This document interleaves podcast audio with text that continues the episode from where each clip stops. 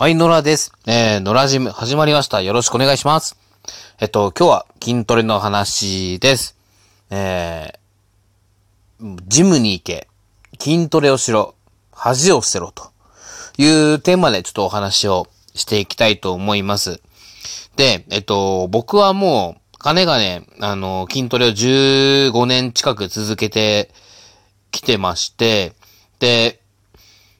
なんだろう、まあ、もう運動音痴な人であったりとか、まあその自分に自信がない人であったりとか、人と喋るのすごく苦手なんですとか、特に異性と喋るのが苦手なんですとか、もうそういう人こそ筋トレをやった方がいいって思ってたんですよ。で、あの、まあ、僕自身が現にそうだったからっていうのはあるんですけれども、それをちょっとこう、なかなかこう、うまく言葉にできなかった部分があると。いうことだったんですけれども、最近ちょっとやっぱ答えが見えてきたなと思ってて、それ何かって言ったら、もう筋トレを始めたら、あの、恥を捨てれるんですよ。この恥っていうのがすごくでかくて、あの、なんだろ、どうせ自分なんてとか、あの、私なんかがみたいな感じの気持ちが、もうだんだんだんだんなくなっていきますから。で、あの、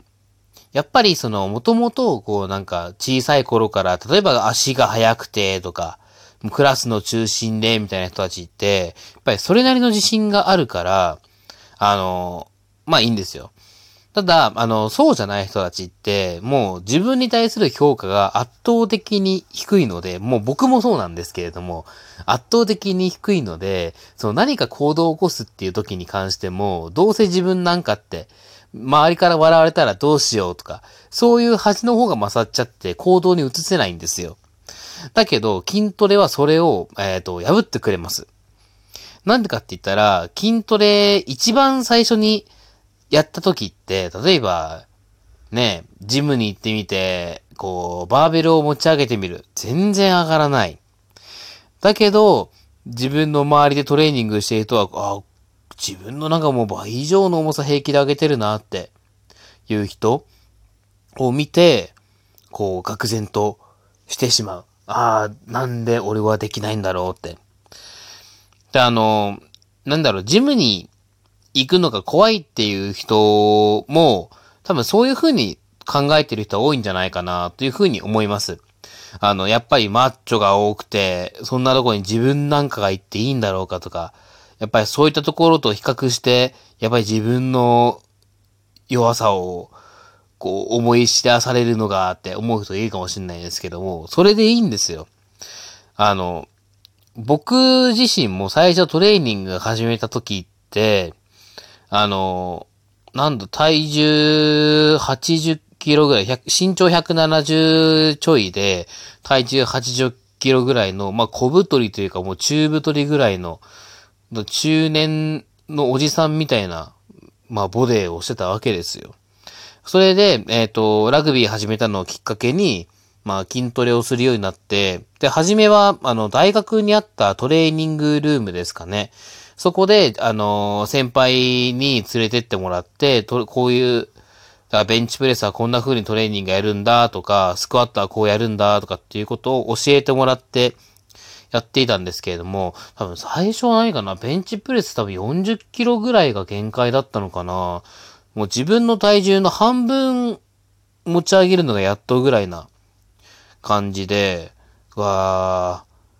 ー、まだまだだなーとかって思ってはいたんですけれども、まあそのタイミングで、そのトレーニングルームに、あのー、同じ陸上、同じ大学のその陸上部の、まあいわば投擲なんかあのー、ハンマー投げとか、あのー、円盤投げみたいな、まあそういうのをやってる人たちがやってきて、トレーニングを始めるんですよ。で、多分僕と体重同じぐらいか、まあちょっとそれよりも細いぐらいの人たちとかが、あの、ベンチプレスを120キロとかこう平然とやってのけてあげたりするからもう自分との差が浮き彫りじゃないですか。もうなんかそういったところで、うわーって思ってたんですよ。でも、あの、まあ、それって当然じゃないですか。やっぱりトレーニングやってきて最初のうちはそうだし、ある程度積み重ねてればそりゃ上がるものは上がるわなっていうところだし。で、えっ、ー、と、まあ、現に僕はそうやって、やっぱりラグビー始めたんだから、それでトレーニングを続けて力つけていかなきゃいけないなっていうのもあったんで、まあ、まあ、いつかああいう、その陸上のそのハンマー投げの、その A 君みたく、あの、トレ、もっと重量上げれるようになっていこうと、強くなっていこうと思って、トレーニングを続けていった結果、えー、もう今となったらもうベンチプレスはもう170は上がりますね。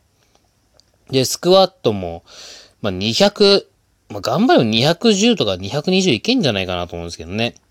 と、デッドリフトもまあ240ぐらいっていう風な数字上げれるようになりました。うん。まあ、ね、ちょっと自慢みたくちょっと聞こえちゃったら申し訳ないですけれども。まあでもそういう風になりました。で、やっぱり、その恥、その最初の恥を、まあ乗り越えたからこそ、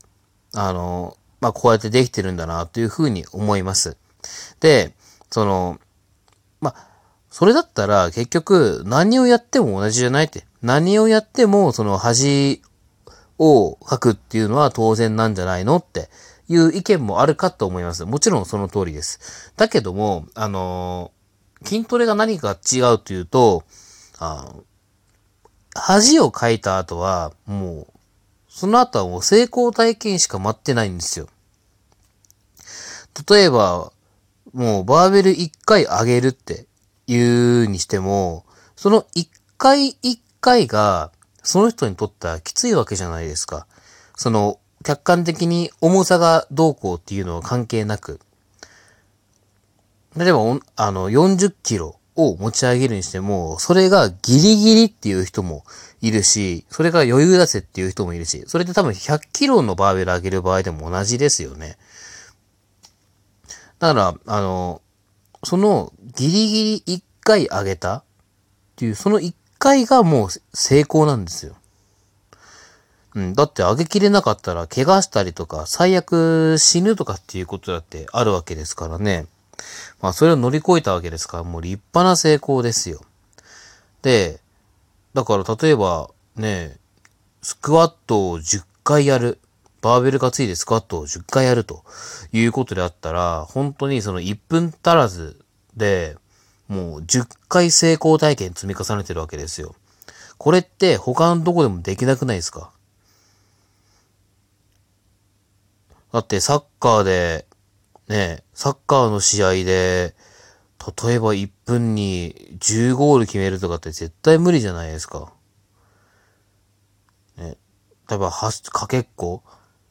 かけっことかで必ずなんかどのレースでも1位取るとかってまあ難しいじゃないですか。ね。多分なんかそのサッカーとか、まあかけっことか、まあ野球とか他のスポーツもそうだと思うんですけれども、やっぱりそれって、あの、他の人との比較っていうのがどうしても出てきちゃうから、あの、なんだろう。やっぱり成功体験で得づらいところはあるんですよね。だけど、筋トレの場合だったら、もう完全に自分との比較。もっと厳密に言うと、過去の自分との比較っていう風になってくるから、あの、よりなんかこう成功体験っていうのを積み上げていきやすい。つまりまあその自分ができるんだっていうところを一つ一つ、あのコツコツコツコツ、あの着実に重ねていけるから、より自信がついてくるんですよ。で、そうやって自信積み重ねていくとどうなるかって言ったら、あの、いろんな行動を起こせるんですよ。だから僕の場合だったら、もう喋りっていうのがすごく苦手だったので、あの、まあ、ちょっと、二人、誰かと二人になる瞬間とかすごい嫌だったんですけれども、今となってはもうそれ全然気になりません。あの、まあ、人と、まあ、結構普通に喋れるというか、むしろ自分から話しかけるっていうことも多くなってきたし、もう特に全然女の子との話なんてもね、全然気にせずにできるように、まあ、まあもちろん今でも緊張することはありますよ。うん、それはありますけれども、でも昔と比べたらもう全然そうやって喋ることだってできるし、てか、なおさらもう、こうやって、今、こうやってラジオトークで喋ってることすら、僕は自分でも信じられないぐらいですよ。もうそれぐらいできるんですよ。だって、普通に考えたら、こんな、ね、人前で、ね、ベラベラベラベラこうやって、喋ってるなんて、もう見方変えればただの恥さらしじゃないですか。でも、それをね、こうやってできるわけですから。でも、こうやって喋って自分で発信していく中で、やっぱりそれに食いついてくれる人がいたりとか、それで自分に興味持ってくれる人がいたりとか、あの、まあ、見てくれる人は、やっぱ少しずつ出てくるんですよ。やっぱそうなってくると、その、その人との関わりの中でまた新しいことを知る機会になったりとか、自分の今までやってきたこと、に対する理解っていうのをさらにこう深めていくとか、もっと自分の世界が広がるいい機会なのかなって思うんですよ。だからそういったものを、えー、邪魔してる、やっぱり恥っていうのは、もう早く捨てた方がいいなって。で、その恥を捨てるためには何が必要かって。筋トレですよ。うん。もう筋トレで早いこと、その、あ、もう自分はこんなにできないんだ。こんな重量が上がらないんだ。こんなに非力なんだという、そういった恥をもう早々に味わってしまって、そっからもうどんどん積み重ねていって、あの、その恥を超えた、どんどん行動できるバイタリティ溢れる、エネルギー溢れる自分になっていけるといいんじゃないかなと、そんなことを思いました。ということで、えー、ジムに行ってみましょうか、皆さん。そんな感じ。おしまい。